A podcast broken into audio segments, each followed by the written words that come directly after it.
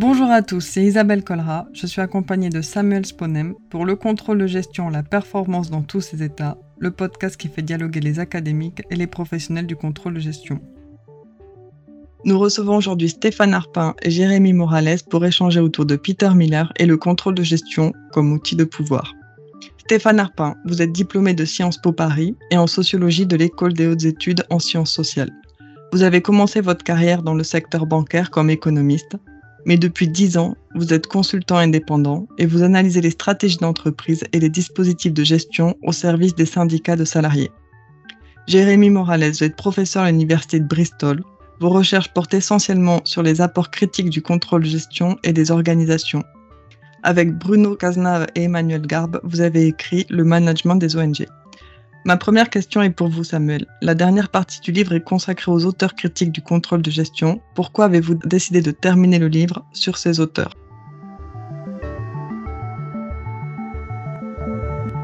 Oui, bonjour à tous, merci Isabelle. Effectivement, nous avons décidé d'introduire dans la dernière partie de cet ouvrage une partie sur les, sur les auteurs critiques. Alors nous avons vu euh, jusqu'à maintenant qu'à partir de la deuxième moitié du XXe siècle, le contrôle de gestion euh, s'est développé comme une discipline académique qui enseignait à l'université et dans les business schools. Alors certains professeurs en ont fait un objet de recherche, mais les premiers chercheurs sont généralement intéressés aux méthodes qui permettent de rendre le contrôle de gestion plus efficace pour les managers et pour les entreprises. Alors ces, ces chercheurs-là, on peut les qualifier de Progressivement, des chercheurs en sont venus à questionner les effets et les rôles du contrôle de gestion au-delà de sa seule efficacité. Alors si je reprends les thèmes de Merton, qui est un grand sociologue américain euh, qui distingue les fonctions manifestes, qui sont des fonctions volontaires, voulues, comprises, des fonctions latentes qui sont involontaires ou cachées en ce qui concerne les structures sociales. Donc si je reprends cette euh, distinction entre fonctions manifestes et latentes, on peut dire que les, chercheurs euh, ont essayé d'aller au-delà des fonctions manifestes du contrôle de gestion pour mettre en évidence leurs fonctions latentes. Alors ici, ces chercheurs, on les a regroupés sous le terme de critique, et on a utilisé ce terme en reprenant euh, la définition de Michel Foucault, et en considérant que la critique ne consiste pas à dire que les choses ne sont pas bien comme elles le sont, elle consiste à voir sur quel type d'évidence, de familiarité, de mode de pensée acquis et non réfléchi reposent les pratiques que l'on accepte. Alors on peut considérer que contrairement aux grands auteurs dont nous avons parlé jusqu'à maintenant, qui ont cherché à construire le contrôle de gestion, les critiques ont cherché à le déconstruire. Alors cette démarche, elle est importante car elle permet de prendre en compte plus de parties prenantes en fait euh, dans le contrôle de gestion et pas uniquement les managers, les actionnaires. Anthony Hopwood est certainement le chef de file euh, de ce mouvement. Il a notamment proposé d'étudier le contrôle de gestion non pas simplement comme un phénomène organisationnel, mais comme le reflet agissant d'un monde social. Il a joué un rôle majeur en développant des revues qui sont dans ce courant. Euh, d'autres chercheurs ont suivi, par exemple Norman McIntosh, qui a évolué de recherche très classique, contingente, vers des analyses euh, plus critiques, mobilisant Foucault ou Baudrillard. Et d'ailleurs, une des caractéristiques de la recherche critique, c'est justement de mobiliser des cadres théoriques qui viennent non pas seulement de l'économie, de la psychologie, mais d'une variété de sciences sociales. Euh, c'est en s'appuyant sur ces concepts en sciences sociales que David Cooper a travaillé à la mise en évidence de la dimension sociopolitique du contrôle de gestion, vu comme un instrument de pouvoir. Et de la même manière, Peter Miller, professeur à LSI, euh, qui est une figure importante de ce mouvement, a analysé le contrôle de gestion comme une technologie de gouvernement des individus, en appliquant de manière originale les travaux de, Foucault à la gestion des entreprises. On va pouvoir en parler avec Jérémy Morales et Stéphane Arpin, que je remercie d'avoir accepté notre invitation. Alors justement, Jérémy, comment s'en sert Peter Miller dans les courants critiques de la comptabilité et du contrôle de gestion et quels sont ses apports spécifiques? Oui, bonjour et merci pour votre invitation. Effectivement, euh, Peter Miller est un auteur très important dans le courant critique en comptabilité et contrôle de gestion. Il a, euh, à mon avis, euh, trop de, de contributions pour toutes les résumer, mais je vais me focaliser sur trois d'entre elles. Déjà, si on prend euh, les débats un peu classiques dans le contrôle de gestion, on se demande souvent si le, contrôle de gestion répond à une stratégie ou si au contraire il sert à façonner une stratégie. Peter Miller essaye d'aller plus loin en disant que le contrôle de gestion répond à des programmes et façonne des sociétés. Alors ça peut paraître un peu euh, vaste, mais cette idée de programme, on peut la comprendre en se disant que tout au long de l'histoire du contrôle de gestion, différentes techniques ont été proposées et façonnées pour répondre à des programmes politiques. Ça peut paraître surprenant, mais des techniques aussi simples que le budget ou l'actualisation de cash flow ont répondu en fait à des volontés politiques d'inciter les organisations à se diriger par exemple vers des problématiques de croissance économique ou de compétitivité. Compétitivité, on peut penser aussi à un outil comme le benchmarking, qui a l'air assez naturel aujourd'hui et qui en fait a répondu à un certain moment à une volonté d'inciter les organisations à se comparer à d'autres organisations pour favoriser la compétitivité nationale. Donc ces outils, ces techniques, ces dispositifs de contrôle répondent à des programmes plus larges. Et en retour, ils façonnent quelque chose qui va bien au-delà de juste euh, l'organisation qui l'utilise. Par exemple, Peter Miller avec différents collègues se sont intéressés à démontrer que les outils du contrôle de gestion fabriquaient l'organisation elle-même, mais aussi des sociétés entières, des marchés, des nouvelles disciplines, des nouvelles modalités d'action et vont jusqu'à influencer, et c'est le deuxième point très intéressant de ces recherches, nos subjectivités. Pourquoi c'est intéressant? Parce que, à nouveau, d'un point de vue assez classique, on voit le contrôle de gestion comme cherchant à faire évoluer des comportements. On a des objectifs à atteindre, on va donc changer nos modes d'action pour essayer d'atteindre ces objectifs. Ce que Peter Miller nous dit, c'est que, au passage, on change aussi notre manière de voir le monde, notre réflexivité, notre identité, notre manière de comprendre ce qu'on doit faire, comment on doit le faire. Donc, l'exemple le plus classique étant de dire, parce qu'on mesure nos objectifs, nos résultats par des indicateurs quantifiés, on intériorise l'idée que notre travail revient essentiellement à calculer. Et donc, on est des êtres calculants. Et ça, c'est un changement profond dans ce qu'est un manager ou un bon manager qui, de plus en plus, se comprend comme quelqu'un qui doit savoir faire des calculs, mesurer, bien sûr, mais aussi faire des calculs au sens intéressé du terme. Et la généralisation des outils du contrôle signifie alors que on va aussi se percevoir comme des êtres calculants en dehors même de la vie organisationnelle. Donc si on pense à nos choix les plus intimes ou à nos choix euh, d'éducation par exemple, de plus en plus on se perçoit comme devant faire des calculs, comparer différentes possibilités comme si on faisait un choix d'investissement. Donc ça, c'est à nouveau quelque chose, une inflexion très intéressante dans la compréhension qu'on a du contrôle de gestion et euh, qui a été suggérée par Peter Miller.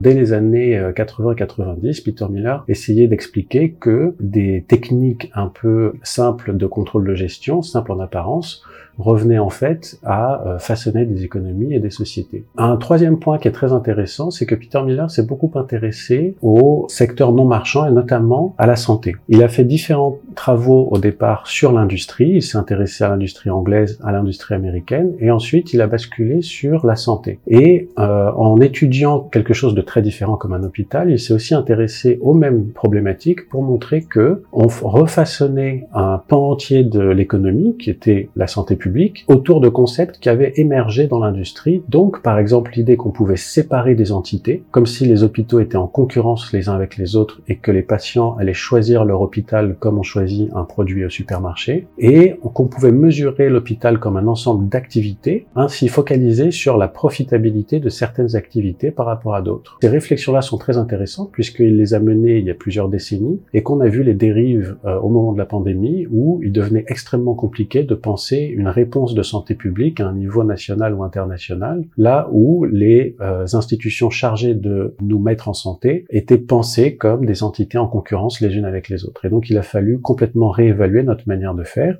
Et malheureusement, on a vu que dès la pandémie terminée, l'ancienne logique est revenue et donc on ne se prépare pas de nouveau à euh, penser la santé comme quelque chose de holistique et fait d'interaction entre toutes les entités d'un système de santé global, mais comme fait d'entités séparées qui seraient en concurrence les unes avec les autres. Donc ce type de pensée autour du contrôle de gestion de certains concepts euh, relativement bien établis dans la littérature en contrôle de gestion nous permet de voir, de les rendre problématiques, de les rendre questionnables pour voir à quel point en fait derrière leur apparente technicité, on a quelque chose qui relève du choix politique, du choix de société et donc les travaux critiques et en particulier ceux de Peter Miller permettent de réintroduire le contrôle de gestion dans un domaine de questionnement et de dire en tant que citoyen, on est autorisé à questionner les outils de contrôle de gestion que notre société produit et utilise.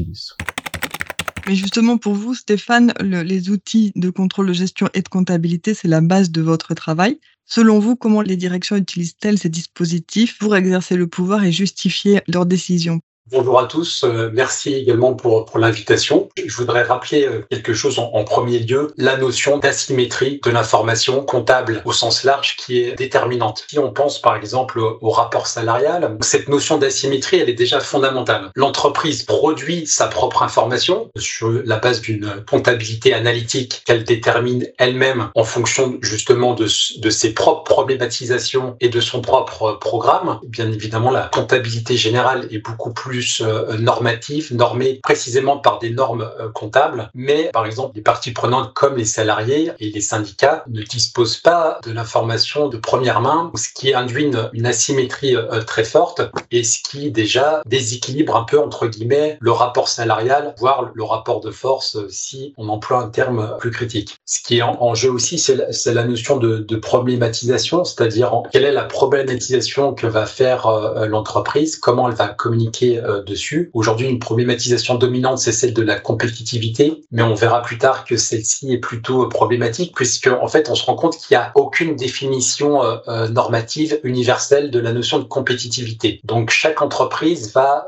si vous voulez, apporter sa propre définition de la compétitivité qui peut être variable d'une entreprise à l'autre. Par rapport à ces questions-là, effectivement, la comptabilité analytique, elle est au cœur aussi de ces dispositifs de contrôle sur la mise en concurrence de plusieurs grandeurs, hein. mise en concurrence euh, à travers des dispositifs de benchmark pour mettre en compétition les pays. Donc les, grandes entreprises sont structurées en business units et quand vous rentrez dans ces entreprises-là, il y a une espèce de map monde où euh, la planète est un petit peu divisée en, business units. Euh, la plupart de, ces business units recouvrent des pays, donc mise en concurrence des pays et, donc des, modèles sociaux qui vont avec, hein, c'est-à-dire des, modèles sociaux sur le, travail, le coût du travail, mais aussi la fiscalité.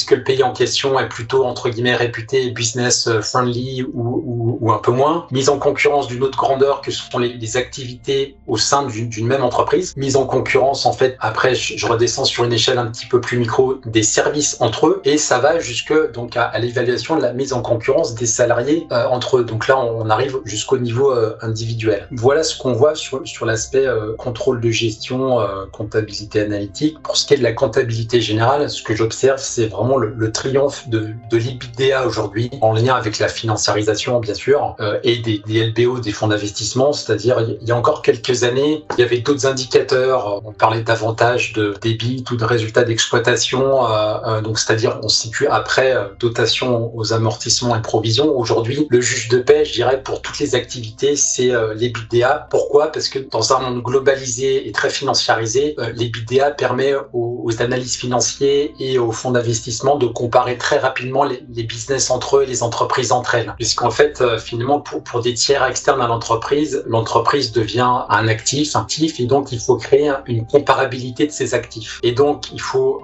un indicateur, et donc euh, l'indicateur le, le, plus commun aujourd'hui, c'est le fameux euh, EBITDA, qui permet de comparer les entreprises au sein d'un même secteur ou les entreprises de secteurs différents.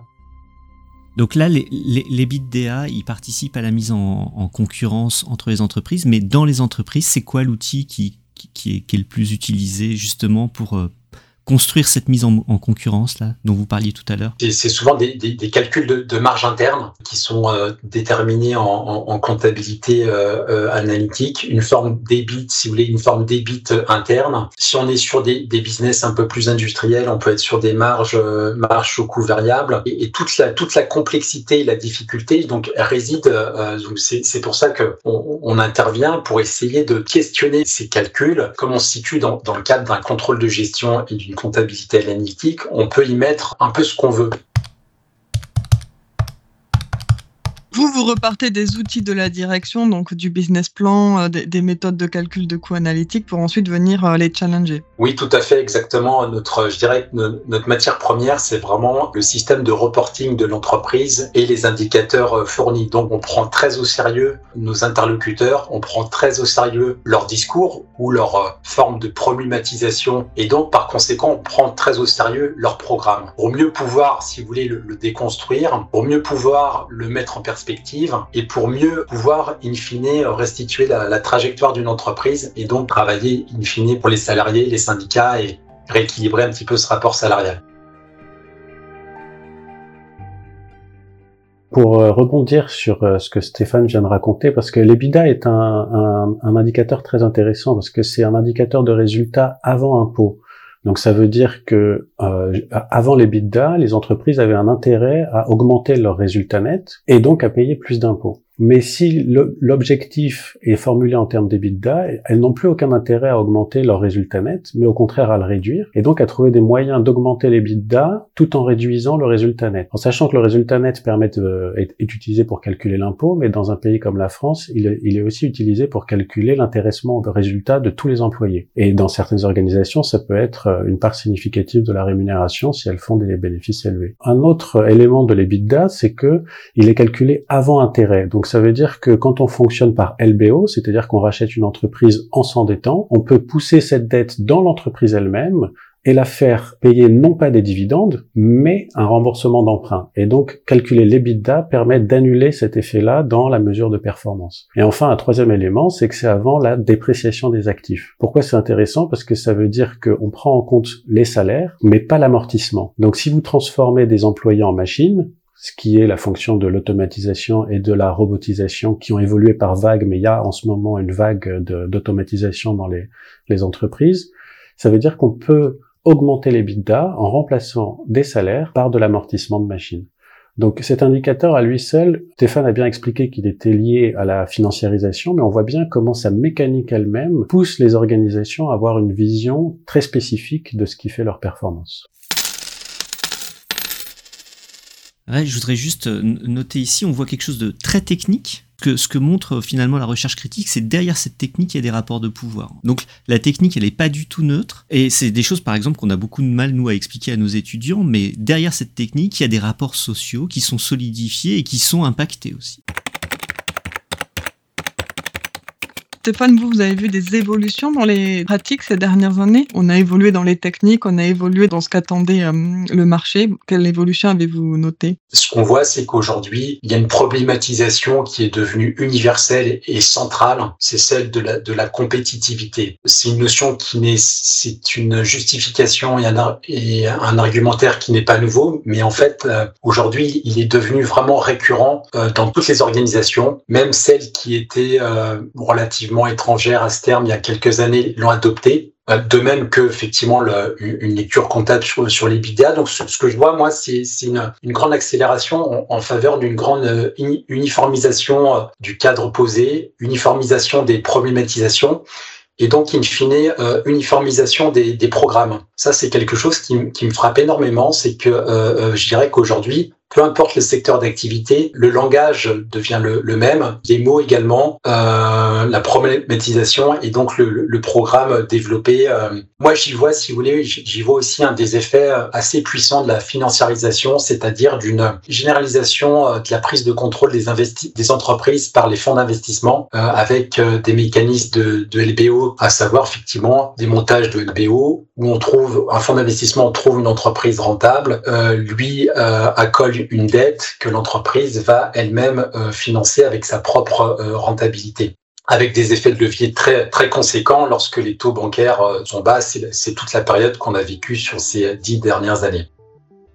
Ce que je vois aussi, c'est vraiment euh, l'externalisation du pilotage stratégique de l'entreprise. Ça, je crois que c'est quelque chose qui me paraît assez prégnant, mais qui n'est pas euh, réductible au secteur privé. On le voit aussi sur la maintenant dans le secteur public. Euh, il y a eu toutes ces polémiques récentes en, France sur les, les, cabinets de conseil. Moi, ce que je vois, c'est que l'entreprise est de plus en plus entourée de tiers qui font qui font pression, qui sont à la fois prescripteurs de normes, prescripteurs d'une forme d'idéologie gestionnaire et managériale, que sont à la fois les fonds d'investissement parce qu'ils sont eux-mêmes intéressés à la trajectoire de l'entreprise parce qu'ils sont devenus actionnaires de l'entreprise. Et tout l'écosystème qui gravite aussi euh, autour de banques d'affaires, de cabinets de conseil euh, en stratégie. Et si bien que euh, je trouve qu'il y a un peu une, révolution en marche, c'est que les managers de l'entreprise, fut-ils assez haut placés dans l'organigramme, donc des directions générales, aujourd'hui sont largement inféodé à euh, ces fonds d'investissement, à ces banques d'affaires et ces cabinets de conseil qui vont être euh, même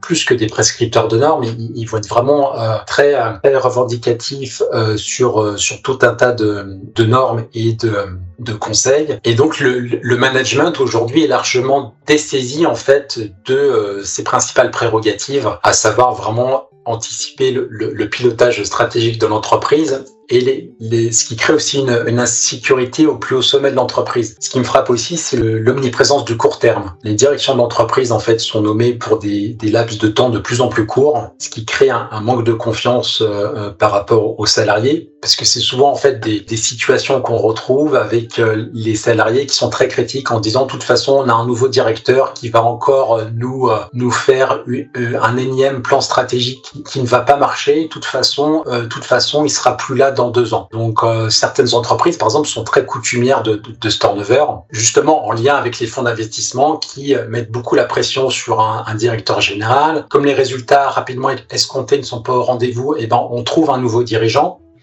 euh, et donc euh, tout ça, ça épuise les, les, organisations. Il y a aussi un, un, un débat qui est, qui est, récurrent, c'est je vois par rapport à ces, à ces nouvelles normes gestionnaires, tous ces débats en fait de savoir si injecter de l'argent c'est un coût ou c'est un investissement. -dire, ça peut paraître un petit peu trivial, mais si on prend par exemple un secteur industriel, euh, renouveler un parc de machines pour pérenniser une infrastructure euh, et pour pour innover, dans une approche purement gestionnaire et financière, c'est un coût, c'est un coût à l'instant T puisqu'il faut décaisser du cash, il faut décaisser de l'argent. C'est perçu comme un coût, autrement dit, de façon péjorative par un actionnaire, par un fonds d'investissement. Alors que si on déplace le curseur, on y voit un, investissement. C'est une lecture beaucoup plus positive, un investissement qui va permettre de pérenniser une infrastructure de travail, en l'occurrence industrielle, mais ça peut être autre, de pérenniser un collectif de travail, de pérenniser des savoir-faire et donc tout simplement de maintenir l'activité euh, sur, sur ce site en question. Donc on, on voit bien avec un exemple comme ça que euh, il y a des, des tensions sur euh, la construction de la réalité, puisque je crois que c'est ça aussi le, le fond de l'affaire, c'est que euh, le contrôle de gestion et la comptabilité au sens large participent à définir le cadre et les règles du jeu. Donc euh, on va dire que c'est éminemment constructiviste et donc ça appelle aussi un, un effort de déconstruction pour faire justement apparaître ces, rapports de pouvoir, pour faire apparaître aussi les contradictions inhérentes à ces constructions, à, montrer leurs failles et montrer aussi euh, leurs injustices quand elles sont là.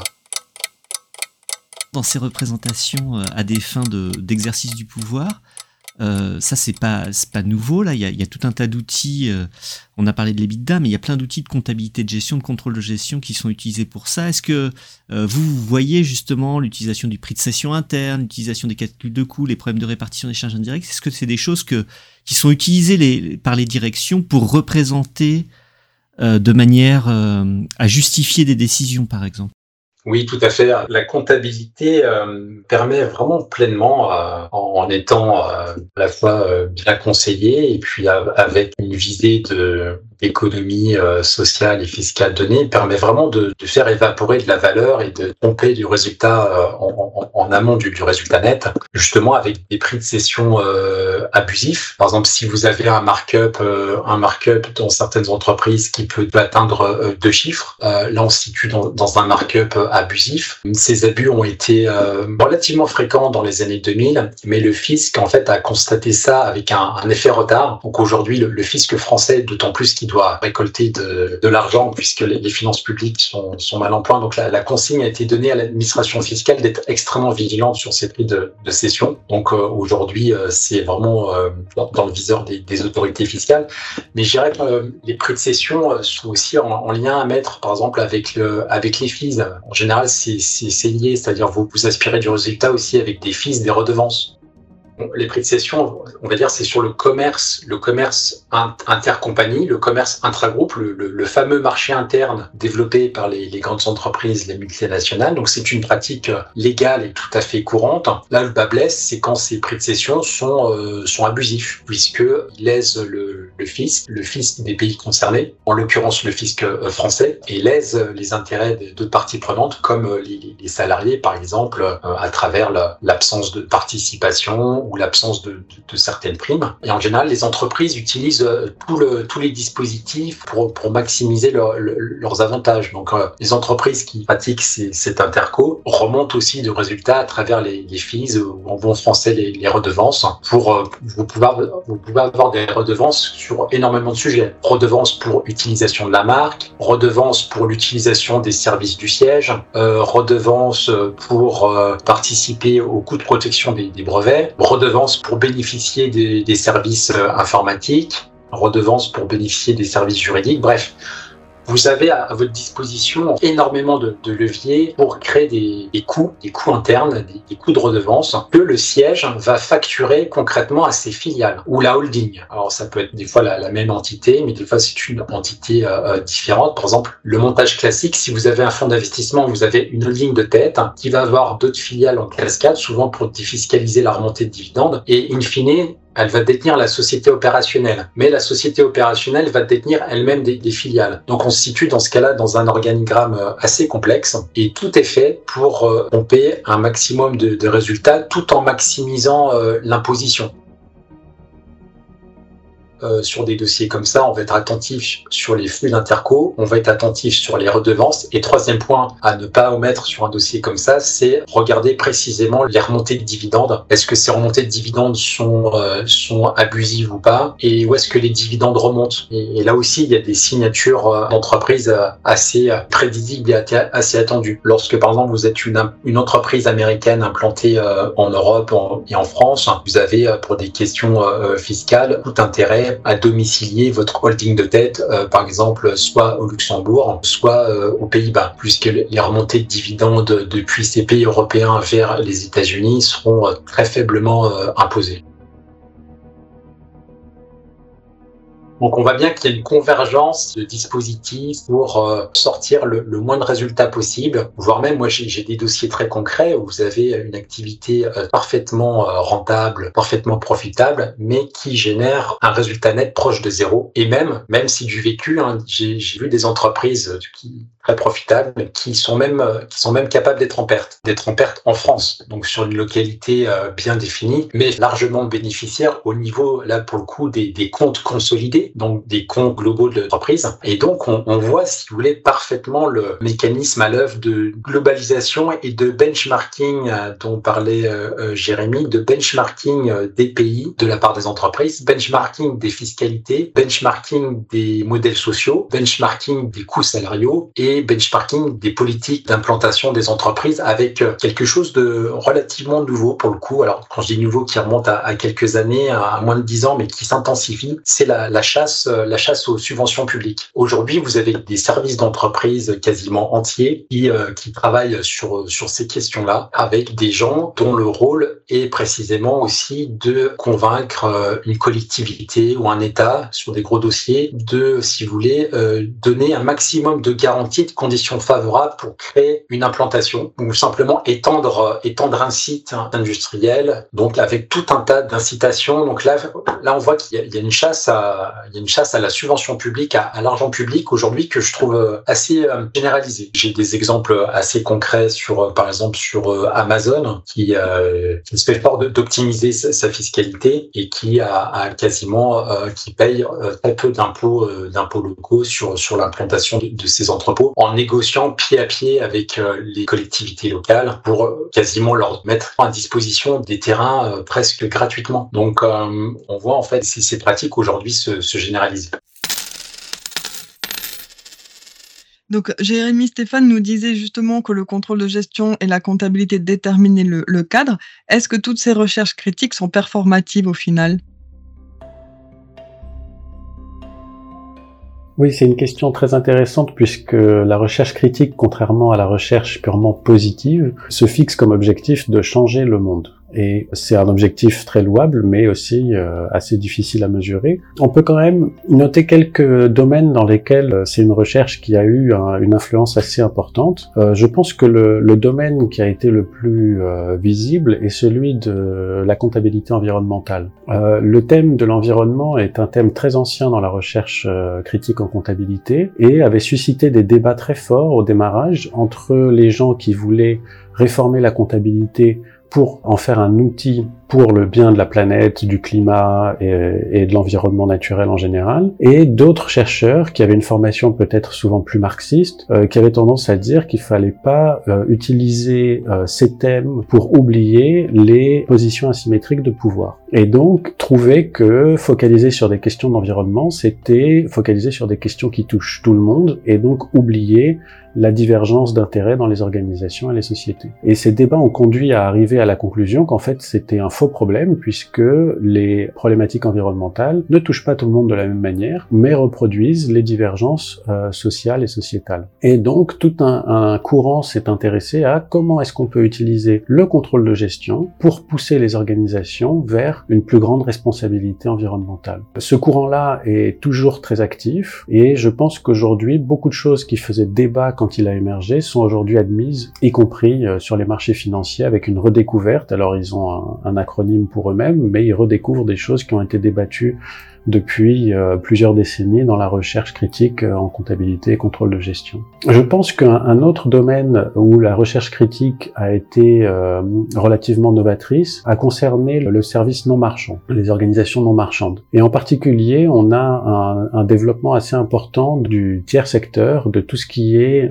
ni public ni privé. Et les recherches critiques se sont très rapidement intéressées à ce secteur parce que la question était, peut-on avoir des outils de contrôle qui ne servent pas au profit. Donc ça a intéressé des gens critiques pour cette raison-là. Et c'est des questions qui sont aujourd'hui très prégnantes. Euh, si on s'intéresse aux ONG, si on s'intéresse aux associations, ce sont des organisations qui ont une structure financière très ample et qui pourtant ne visent pas nécessairement le profit et donc ont besoin d'outils qui leur soient adaptés. Et cette question de l'adaptation est une question qui a beaucoup intéressé les chercheurs critiques puisque pour eux, il ne suffisait pas d'intégrer un nouvel outil et de le penser comme neutre. Euh, au contraire, il fallait accepter que ces ces outils avaient émergé selon une certaine histoire, euh, dans certain, un certain rapport de pouvoir dans les organisations, et que les transposer dans des organisations complètement différentes n'allait pas de soi. Et donc à ce niveau-là, à nouveau, on a eu euh, des débats assez stimulants sur comment réformer la comptabilité et le contrôle de gestion pour euh, réformer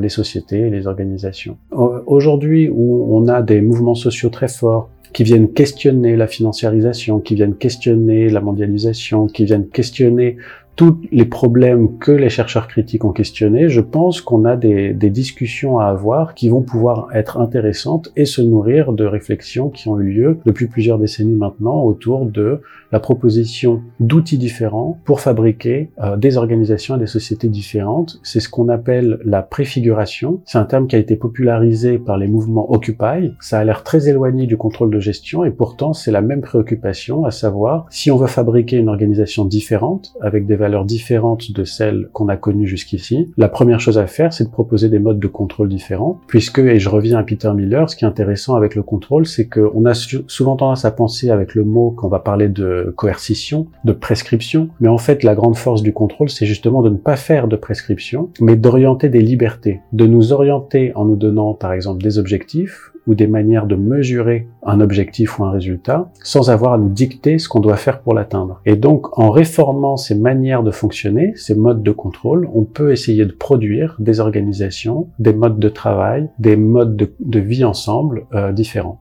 Et c'est ça, euh, je pense, qui est derrière le concept de préfiguration. Donc euh, Stéphane, vous êtes d'accord avec Jérémy que c'est en changeant la comptabilité, le contrôle de gestion pour qu'on pourra changer le capitalisme? Tout à fait, euh, puisque je, en tout cas, le faire, euh, le faire euh, évoluer, puisque la comptabilité réside quand même au cœur du capitalisme. C'est vraiment le langage du, du, du, capitalisme et elle s'attache finalement à, à, mesurer les grandeurs en fait qu'elle crée elle-même et à mettre en équivalence ces grandeurs. Donc, donc la, comptabilité en fait, elle est vraiment au cœur de, de ce fonctionnement économique. Je pense qu'elle devrait avoir encore plus de place dans les écoles de gestion euh, et à l'université, en lien justement aussi avec une approche euh, critique pour, pour la mettre aussi en, perspective elle-même et, la questionner, puisqu'en fait la, comptabilité en fait elle est, euh, elle, est décisive pour comprendre comment fonctionne une entreprise et comment évolue une organisation. Alors par rapport à votre question, oui, je, pense qu'on arrive dans un, moment charnière de crise du capitalisme pour plusieurs raisons et qui appelle un, retour à, certaines régulations nationales qui ont été on va dire, euh,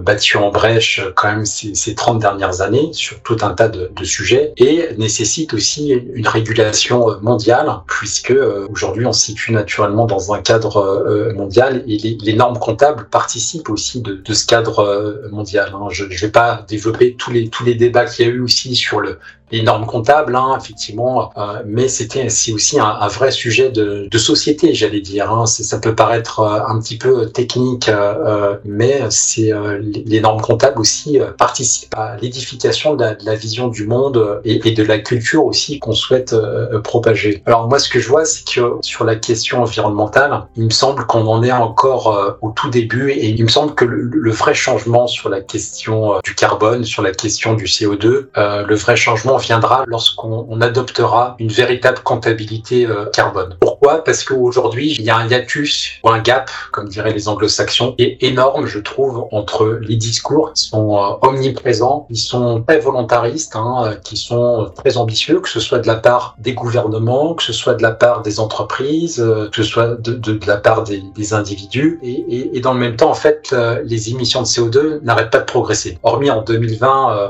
où elles ont reculé de 6%, puisqu'on était en période de, de, grand confinement. Donc on voit qu'il y a un gap, il y a un paradoxe qui est, énorme, c'est-à-dire le, le, CO2, plus, on en parle et plus, plus on en émet, en fait. Hein.